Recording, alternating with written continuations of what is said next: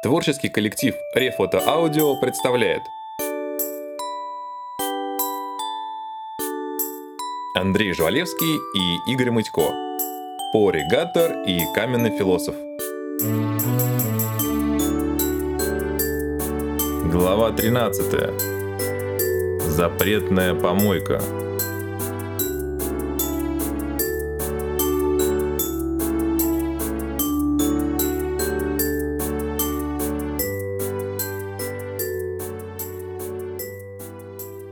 На рассвете, когда звуки и запахи особенно отчетливы, чрезвычайная комиссия вступила на запретную землю большой помойки. От великолепия панорамы упоре на мгновение захватило дух. Своим появлением это место, тщательно охраняемое спящими троллями, было обязано древним викингам. Именно они – первыми начали хранить на Британских островах своих вождей, складывая в могилы все, что может пригодиться в загробной жизни. Довольно скоро к вещам, необходимым в ином мире, начали добавлять предметы, уже ненужные здесь. Ну а вдруг дырявый горшок пригодится там? Здесь-то он уже точно не нужен. Постепенно рационализм брал вверх, и содержание посмертного багажа покойников становилось все более неприглядным. Традиция заваливать подножие холмов всяким хламом укоренилась. Потребность в укладывании туда вождей отпала вместе с вождями. Пори подумал об этом, и дух захватило вторично. Стойко сделав еще два-три вдоха, мальчик решил, что даже такую вонь, наверное, можно вытерпеть. По крайней мере, сопровождающие его взрослые особых затруднений в дыхании не испытывали.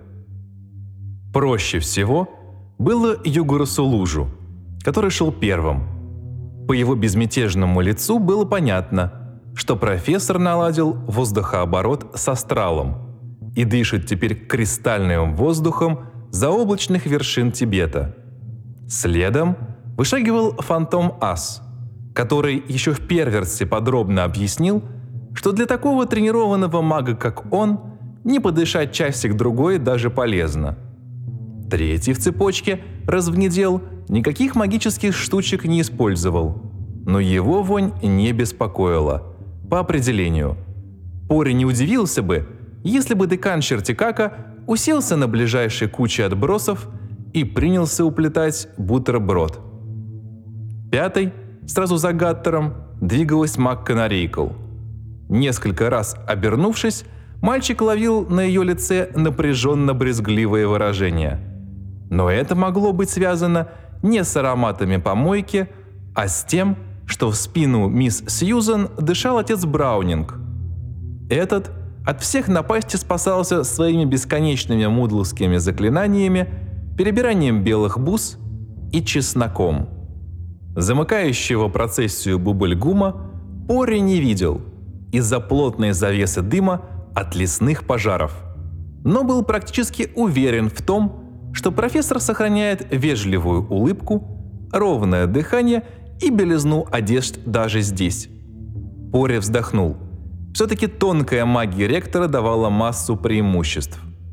Принюхавшись, Пори стал осматриваться, насколько позволял темп перемещения – Помойка представляла собой поистине феерическое зрелище.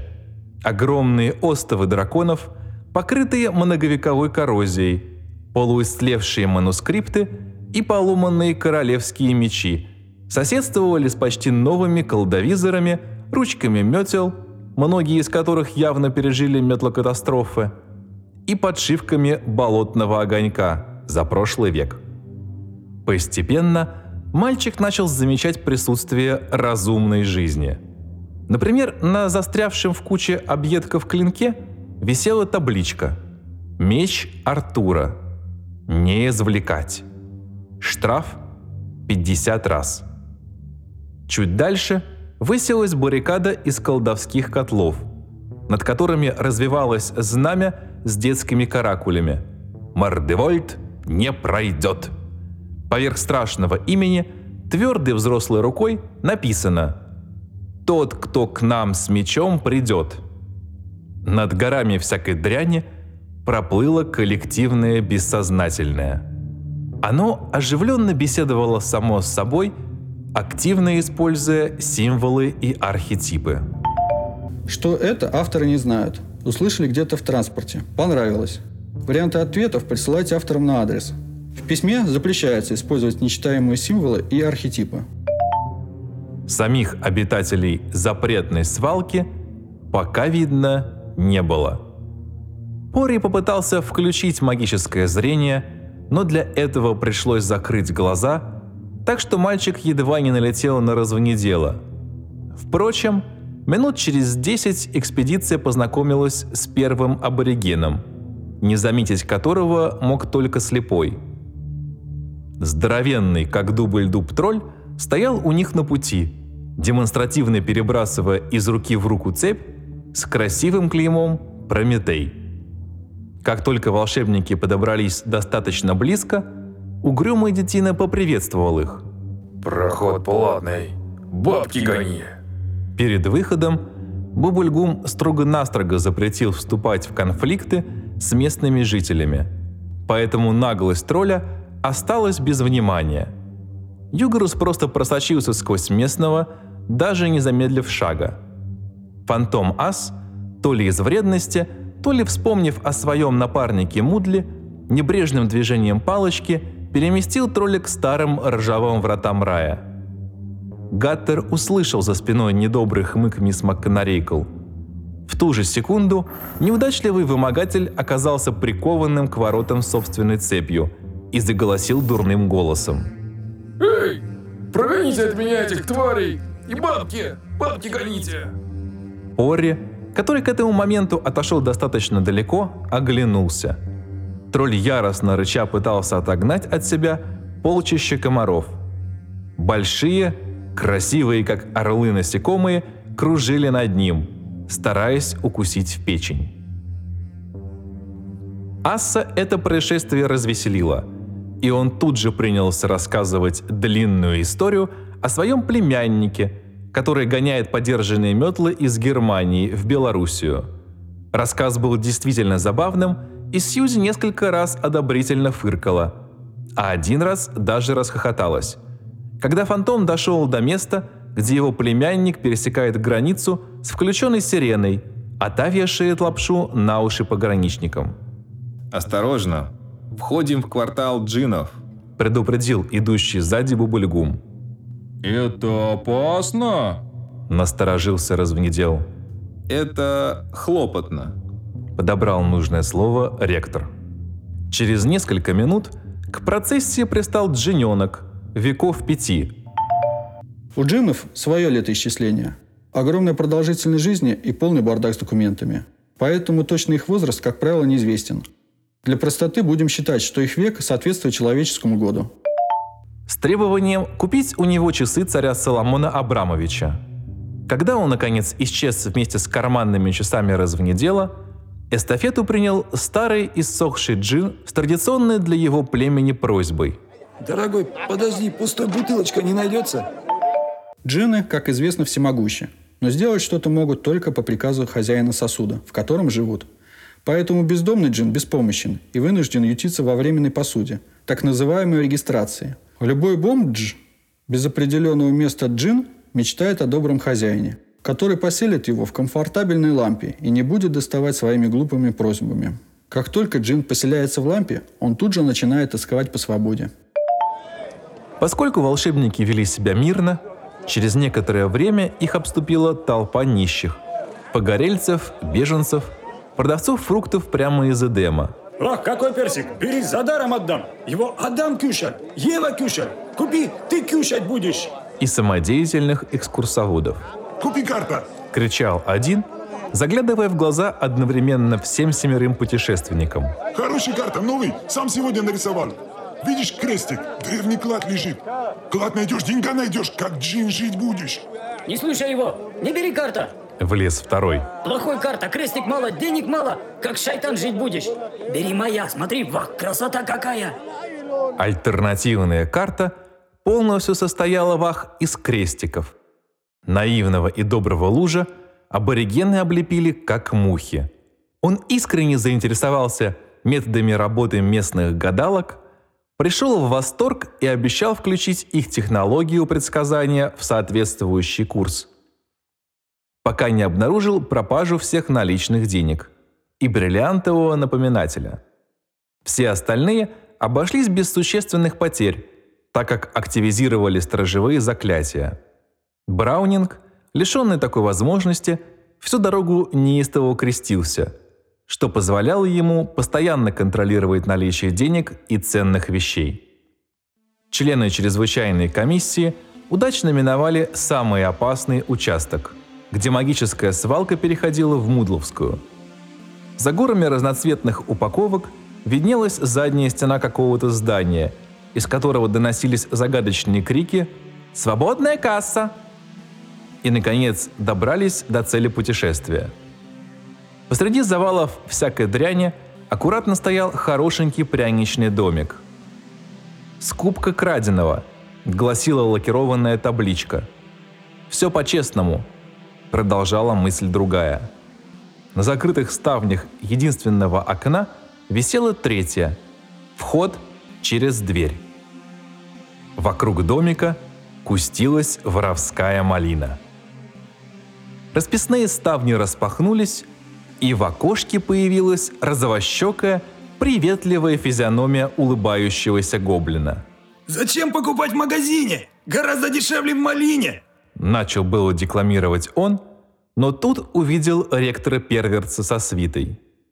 Гоблин поперхнулся, заметался, попытался прикрыть табличку с кубка краденого самодельным плакатиком «Пункт приема магического лома», уронил плакатик, потянулся за ним, выпал из окна и стремительно зарылся в ближайшую гору мусора.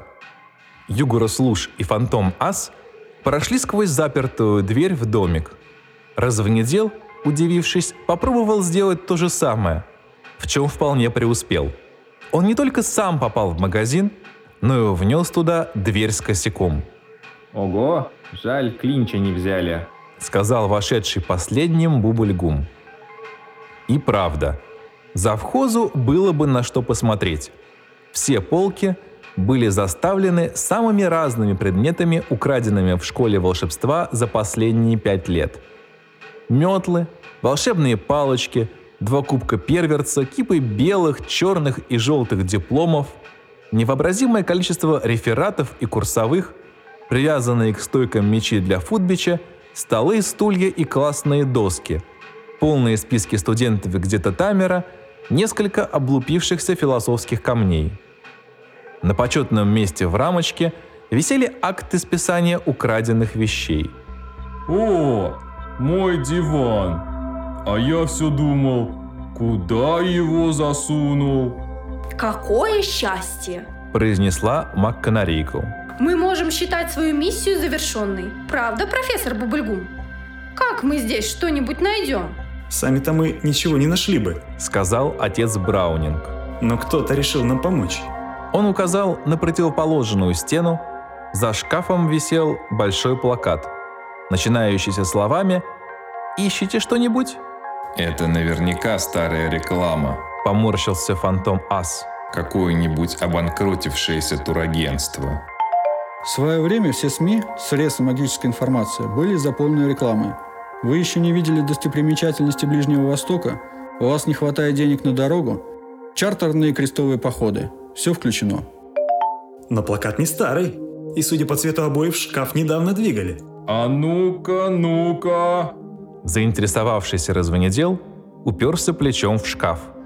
Скелеты в шкафу тревожно зашевелились. Эм, коллега, Луж попытался остановить бурную деятельность декана Чертикака. Есть ведь более простые способы. Например, шаг вперед, два шага в сторону. Но было уже поздно. Развонедел сдвинул шкаф в угол, разрушив по дороге несколько греческих амфор с надписью «Сдается на сутки». Дюгрус растерянно смотрел на полностью обнажившийся плакат. «Вы всегда так неторопливы, мистер Луж», Оскорбленный волшебник повернулся к священнику.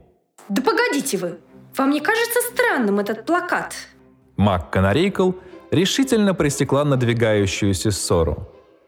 Объявление гласило «Ищите что-нибудь? Хотите узнать больше о трубах Мордевольта? Поверните вон тот рычаг». Ниже была нарисована стрелка, указывающая как раз в тот угол, куда развонедел сдвинул громоздкий шкаф. На сей раз Луж среагировал быстрее. Он вскинул руку с палочкой и произнес «гулять».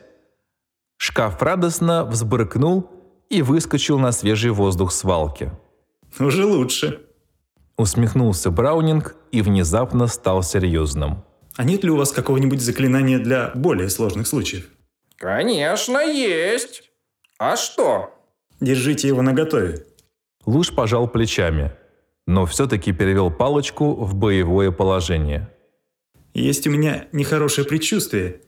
Слишком уж это похоже на ловушку. Стой! Куда? Но любознательный фантом Ас уже потянул на себя рукоятку рычага. За стенами лачуги заскрипели какие-то механизмы.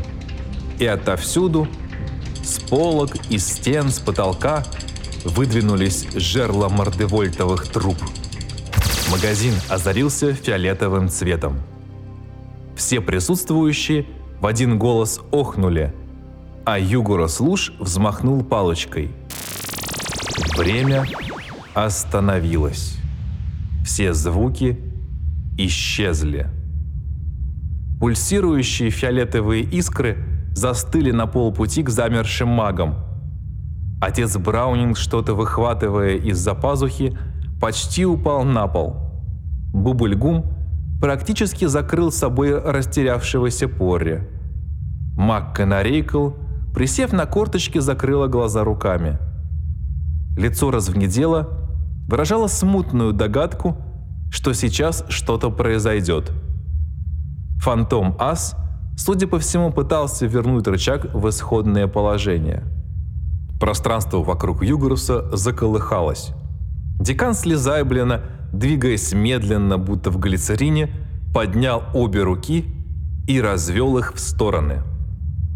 От ладони к сотоварищам покатились волны, и перед каждым магом всплыл его фантом. Фантомы уплотнились, потеряли прозрачность и на поре обрушилась лавина звуков. Фиолетовые искры сорвались с места и хищно впились в захлопавших глазами фантомов.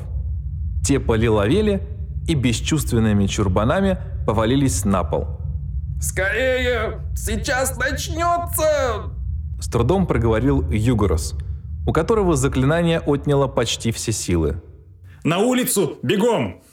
Взял на себя командование Браунинг, и буквально в шею вытолкал всех из дома. Последним из дверного проема выпал профессор Луж.